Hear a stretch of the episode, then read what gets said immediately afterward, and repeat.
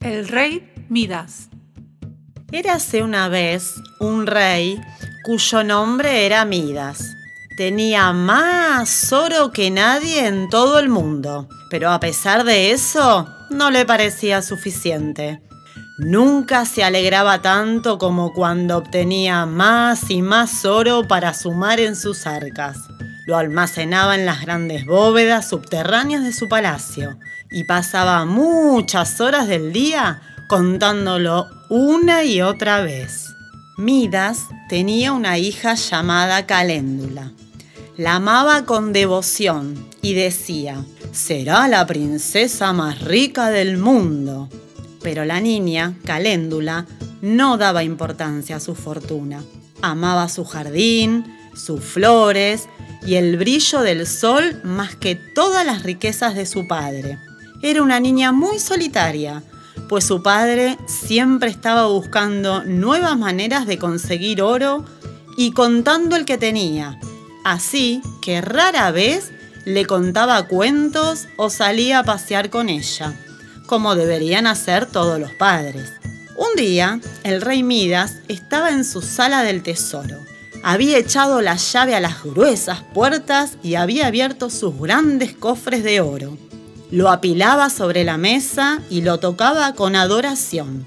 Lo dejaba escurrir entre sus dedos y sonreía al oír el tintineo, como si fuera una dulce música. De pronto, una sombra cayó sobre la pila del oro. Al volverse, el rey vio un sonriente desconocido de reluciente atuendo blanco. Mira se sobresaltó. Estaba seguro de haber atrancado la puerta.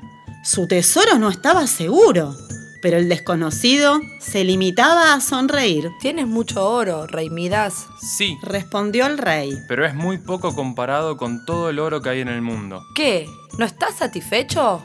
Preguntó el desconocido. ¿Satisfecho? Exclamó el rey. Claro que no.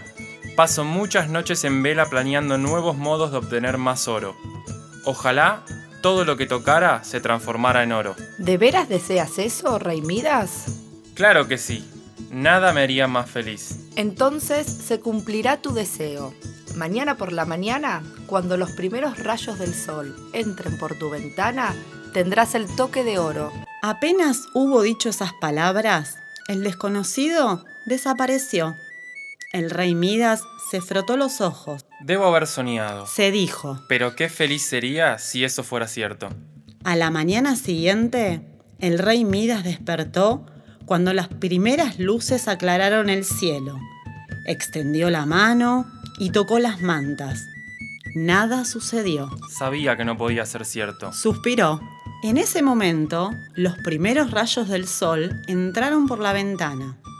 Las mantas, donde el rey Midas apoyaba la mano, se convirtieron en oro puro. ¡Es verdad! Exclamó con regocijo. ¡Es verdad! Se levantó y corrió por la habitación tocando todo.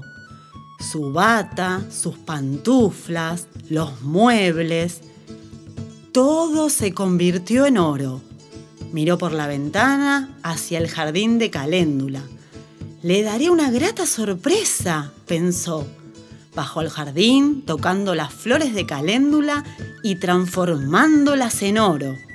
Ella estará muy complacida, se dijo. Regresó a su habitación para esperar el desayuno y recogió el libro que leía la noche anterior, pero en cuanto lo tocó, se convirtió en oro macizo. Ahora no puedo leer. Dijo. Pero desde luego es mucho mejor que sea de oro. Un criado entró en el desayuno del rey. ¡Qué bien luce! Dijo. Ante todo, quiero ese melocotón rojo y maduro. Tomó el melocotón con la mano, pero antes de que pudiera saborearlo, se había convertido en una pepita de oro. El rey Midas lo dejó en la bandeja. Es precioso, pero no puedo comerlo. Se lamentó, levantó un panecillo, pero también se convirtió en oro. En ese momento se abrió la puerta y entró la pequeña caléndula. Sollozaba amargamente y traía en la mano una de sus rosas. ¿Qué sucede, hijita? Preguntó el rey. Oh, padre, mira lo que ha pasado con mis rosas. Están feas y rígidas. Pues son rosas de oro, niña. ¿No te parecen más bellas que antes? No, Gimió la niña. no tiene ese dulce olor. No crecerán más. Me gustan las rosas vivas. No importa. Dijo el rey.